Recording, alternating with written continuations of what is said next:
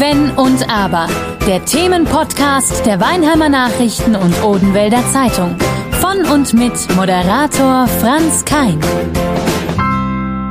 Heute eine Folge Potpourri, unser Podcast Buntes mit einem Mann, der nochmal im gesetzten Berufsalter von 56 Jahren einen ganz neuen Job angenommen hat. Frank Kowalski heißt er, ist Pfälzer aus Kaiserslautern, war lange Jahre Sportmanager und ist jetzt Geschäftsführer von der Tourismus Marketing und Veranstaltungs GmbH der Stadt Bruchsal. Wir wollen uns natürlich heute auch ein bisschen über Sport unterhalten, aber vor allem darüber, nochmal was ganz Neues anzufangen. Und wir kennen uns schon sehr, sehr lange, kann man schon sagen, denn wir waren beide Speerwerfer in der Leichtathletik, waren da gemeinsam teilweise unterwegs, ohne dass wir es wussten voneinander, haben uns dann näher kennengelernt, als du, Frank, beim Deutschen Leichtathletikverband warst, für Marketing verantwortlich und ich als Marketing- und Werbeleiter bei der Bauhaus AG und die wiederum Hauptsponsor vom DLV. Ja, und jetzt sitzt du hier als äh, Speerspitze, würde ich es bezeichnen, für den Tourismus in Bruchsal. Und es ist eine ähnlich große Stadt wie Weinheim mit 43.000 Einwohnern. Zunächst einmal hätte ich gern von dir gewusst, was ist denn der große Unterschied zwischen Sport und Tourismus? Aber letztendlich geht es ähm, auch hier um Vermarktung an sich und da ist ja fast das Produkt egal, oder? Ja, Franz, äh, in der Tat kann ich das nur unterstreichen, dass es, ähm, es sind Marketingaufgaben und vielleicht ein bisschen auszuholen, du hast es ja so anmoderiert. In der Tat war ich über 25 Jahre im Sport tätig, äh, in vielen Managementstrukturen, habe mir einen Lebenstraum erfüllen dürfen als Geschäftsführer der Leichtathletik-Europameisterschaften in Berlin 2018. Das Ganze musste noch abgewickelt werden. Ja, und dann kam unter Umständen, ja, nicht, nicht zuletzt auch die Pandemie in eine Lebenssituation, in der man überlegt, ähm, macht man Großveranstaltungen weiter, ist man sehr eingeschränkt in der nächsten Zeit? Und erinnerte sich an eine schöne Diplomarbeit, die ich mal im Stadtmarketing äh, geschrieben habe vor vielen, vielen Jahren, der European Business School. Und ähm, die Parallelen zum Sport sind eigentlich sehr ähnlich, weil es geht um Marketingaufgaben, ähm, es geht um Markenbildung. Und es ist ein komplett hoher Reiz, ähm, die Erfahrungen, die man im Sport gemacht hat, immer mit Menschen sehr, sehr positiv zu übertragen auf eine Stadt, auf ein Mittelzentrum, das ähm, in der Markenbildung mit Sicherheit große Reserven hat. Ähm, Bruchsal ist eine Stadt, die in der Tat fast genauso groß ist wie Weinheim, ähm, sehr vielfältig eigentlich keine eigene Identifikation hat. Und genau darum geht's. Und es haben sich jetzt viele Faktoren zusammengefügt und ähm, es war diese Stelle ausgeschrieben. Ich habe die Herausforderung angenommen vor fünfeinhalb Monaten. Und ich muss sagen, das macht sehr viel Freude. Und die Herausforderung ist in der Tat genau die, die ich mir vorgestellt habe. Hieß ja in der Überschrift, als du in der Zeitung vorgestellt wurdest, ein Sportmanager hilft dem Tourismus auf die Sprünge. Hat sich natürlich einer wunderbar was ausgedacht in dieser Überschrift. ähm, muss man da tatsächlich auf die Sprünge helfen? Du bist jetzt fünf Monate, wie gesagt, äh, dort. Äh, war es eine Situation, wo man sagt, okay, ich habe hier leichtes Spiel, weil da war nicht viel, man muss äh, das Feld nur beackern, das bis jetzt brach lag? Naja, da muss man ein bisschen in die Tiefe gehen. Erstmal bin ich sehr, sehr positiv überrascht über den Rückenwind, den ich dort von der gesamten stadtpolitischen Seite erhalte. Man will was verändern. Man will aus ähm, der Situation sich weiterentwickeln. Und da muss man ein bisschen die Geschichte kennen von Bruchsal. Bruchsal war eine ich meine sogar die sechstgrößte Stadt äh, in der Jahrhundertwende in Baden-Württemberg. Sie war ein Oberzentrum, sie hatte eine wunderschöne Altstadt, also sogar noch ein bisschen größer wie jetzt der Altstadtkern hier in Weinheim. Und am 1. März 1945 wurde die Stadt komplett zerbombt. Sie hat drei äh, Tage ähm, gebrannt. Sie ist im Prinzip ausgebrannt und hat die Seele, die alte Seele verloren. Und ich glaube, das ist auch eine interessante Geschichte dahingehend, wie sich Gesellschaft entwickelt. Und die Gesellschaft, die das damals mitbekommen hat, die ist jetzt in einem Alter, dass sie nun mal aus diesen Entscheidungsgremien herauswächst und Bruchsal hat sehr viel Modernität. Es gibt sehr viele große Unternehmen, SEW, John Deere, die auch sehr viele junge Menschen dorthin bringen. Und genau das möchte Bruchsal jetzt verändern. Sie möchten innovativ, frisch auftreten sowohl nach innen als auch nach außen. Und sie möchten natürlich touristische Potenziale erschließen, die es in der Form nicht gibt. Also auf der einen Seite gibt es sehr viel Reserven, auf der anderen Seite gibt es sehr, sehr viel Motivation und sehr viel, ich sag mal, Inspiration, jetzt die BTMV damit zu beauftragen, als städtische Tochter auch was zu gestalten. Und das reizt mich und ich habe ja viele Gespräche geführt. Ich bin ja jetzt nicht von heute auf morgen dort reingesprungen, ich habe immer gefragt, wollt ihr jetzt einen Verwalter oder wollt ihr einen Gestalter? Aber es war klar in diese Richtung definiert. Du hast ja, vor, wenn ich kurz unterbrechen darf, du hast ja vorher auch gefragt, auch mich, äh, was sagt dir denn die Stadt Bruchsal? Und da sagte ich, okay, Spargel, es gibt einen Golfplatz, ähm, viel mehr ist mir nicht dazu eingefallen. Du hast viele gefragt und dann gedacht, okay, das hat einen ganz besonderen Reiz, hier was zu bewirken. Aber also. immerhin der größte Spargelmarkt in Europa in Bruchsal. Hätte ich nie gedacht. Ich habe auch ein nachgelesen. Das ist, das ist korrekt. Wenngleich es kaum jemand weiß. Und das ist ja genau das, was dahinter steht, ja. ist die Fragestellung. Ähm, jetzt bin ich, du hast es anmoderiert, in Pfälzer. Ich lebe in meinem ersten Wohnsitz in Frankfurt und bei Spargel in der Region Bitte seht's mir nach, ob ich jetzt nicht irgendwo jemanden vergesse, aber letztendlich ist das Schwetzing. Ja, Na klar. Da spricht keiner von Bruchsal.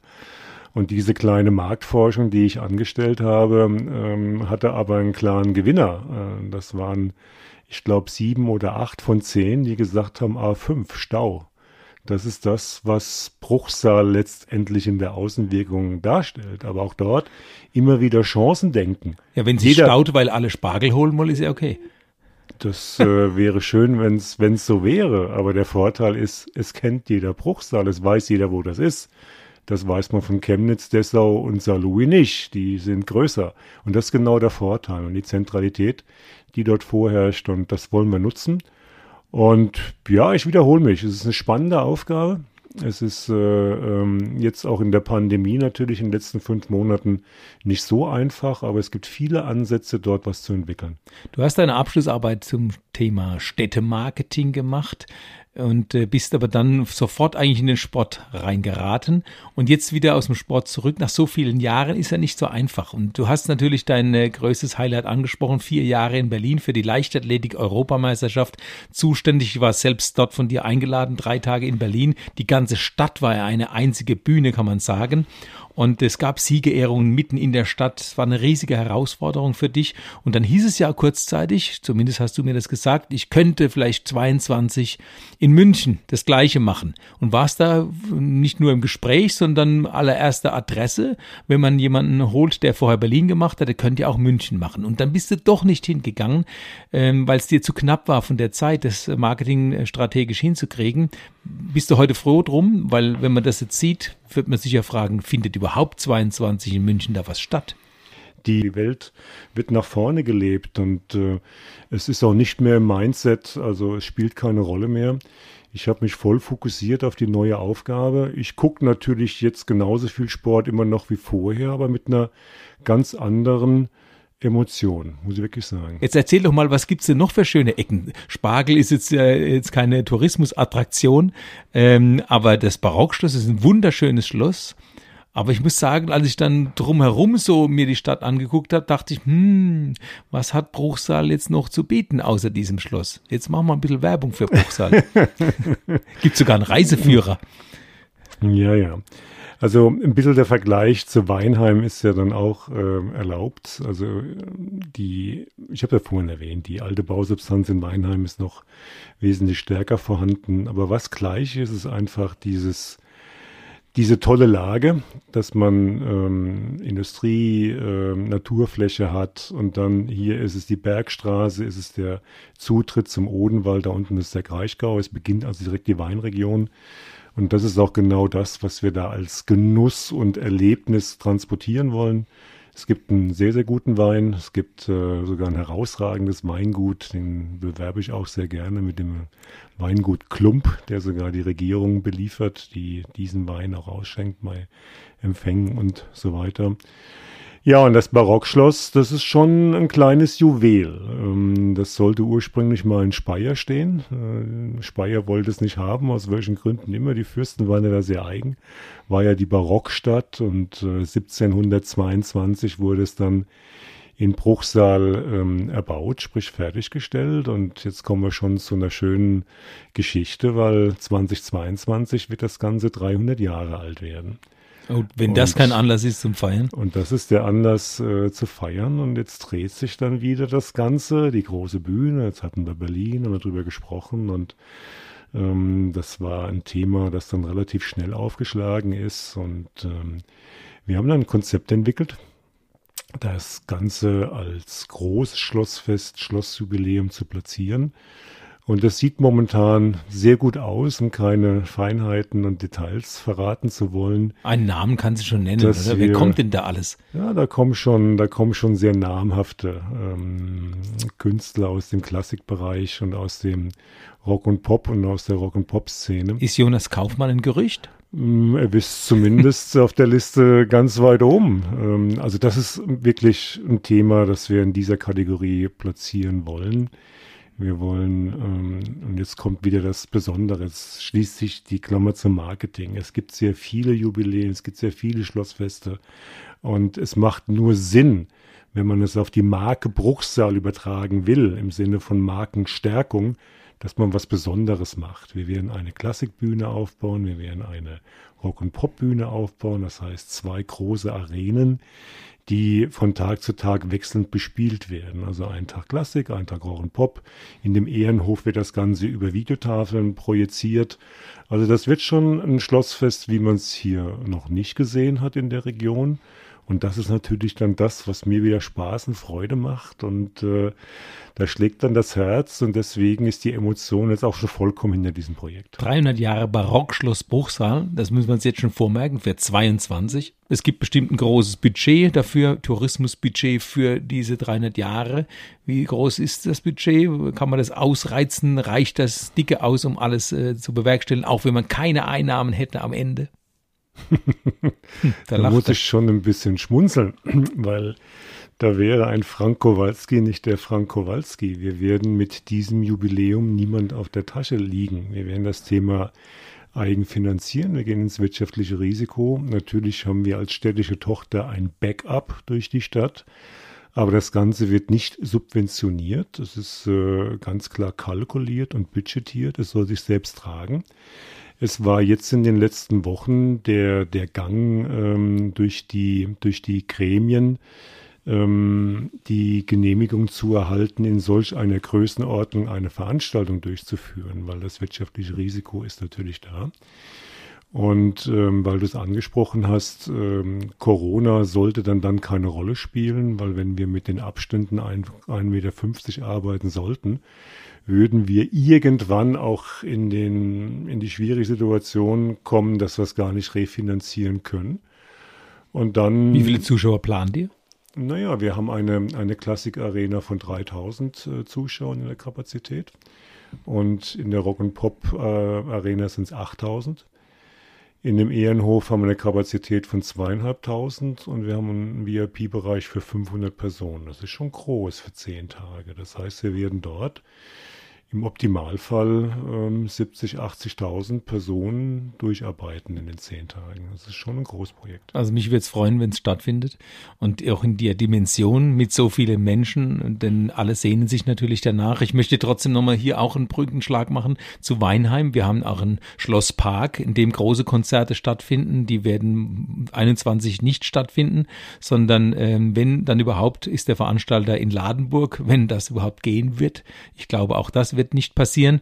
Ähm, und wir haben halt den Schlosspark, ihr habt einen Schlossplatz, wir haben zwei Burgen, ihr habt ähm, Spargel, ihr habt einen Golfplatz. Also es gibt viele, viele Dinge beiden Städten. Wie wäre es denn, man würde mal kooperieren? Ich könnte mir gut vorstellen, wenn ihr jetzt einen großen Künstler habt, ähm, natürlich habt ihr eine Kapazität von 3000, aber solch ein Künstler wie ein Jonas Kaufmann, der ja in der Klassik ein Star ist, der könnte ja nochmal 3000 locker auch in Weinheim äh, bespielen oder besingen Und äh, vielleicht sollte man sich da mal kurz schließen und sagen, Mensch, wenn ihr schon die Finger da äh, dran habt, die Finger im Spiel habt und die, den Fuß in der Tür und holt den daher und jetzt wollen da alle Menschen dahin nach Bruchsal. So weit ist es ja nicht, hier am Rande des Kraichgaus, äh, am Rande der Metropolregion Rhein-Neckar, äh, zu sagen, Mensch, der kann doch an Weinheim auch noch singen. Wäre das was? Für uns ähm, schon. Ich weiß ja nicht, ob ihr den zahlen könnt. Ähm. Da müssen wir dann mal gucken, wo wir das Geld herkriegen. Also, ähm, auch da schlagen irgendwo zwei Herzen in meiner Brust, weil letztendlich eine Zehn-Tages-Veranstaltung bei den Zuschauerkapazitäten es ist ja so, dass wir erstmal die Kapazitäten auslasten müssen. Das heißt, wir werden unseren Einzugskreis äh, von Bruchsal aus schon ein bisschen vergrößern. Ähm, jetzt kommen wir auch darum, warum machen wir das eigentlich? Wir wollen natürlich äh, ein Außenmarketing ähm, dementsprechend aufsetzen. Das geht bis ins Rhein-Main-Gebiet. Ja, also das geht schon in, in Umkreis von 100, 150, 200 Kilometer, weil letztendlich für solche Topstars wird auch so weit angefahren. Ja, ja aber also es sind halt noch nur 3000 Tickets. Also da braucht man ja nicht ja. unbedingt nach Frankfurt bewerben. Ich glaube, die kommen doch aus der ja, Region. Ja, aber das ist ja, das ist ja letztendlich so in dem Business, äh, da gibt es ja auch Gebietsschutz, dass man sich dann den gleichen Interpreten nicht drei Tage später unbedingt 50 Kilometer weiter ähm, ähm, oder reinholt. Also das ist immer zum, zur Mechanik der Veranstaltung und zum Betriebswirtschaftlichen. Ähm, das zweite Herz ist natürlich das, dass ich in vielen Bereichen dort äh, Kooperationen sehe. Und ich glaube, dass jetzt gerade eine Stadt Bruchsal und eine Stadt Weinheim, ähm, wir sind beide Mittelzentren. Wir sind beide die größte Stadt, ihr im Rhein-Neckar-Kreis, wir im Landkreis Karlsruhe.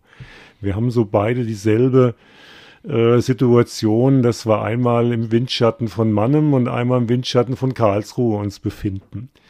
Und Windschatten hört sich zumindest besser an wie im Schatten von Karlsruhe. Ja, so ein bisschen im Windschatten. Da kann man sich festsaugen und dann herauskommen und sich groß machen.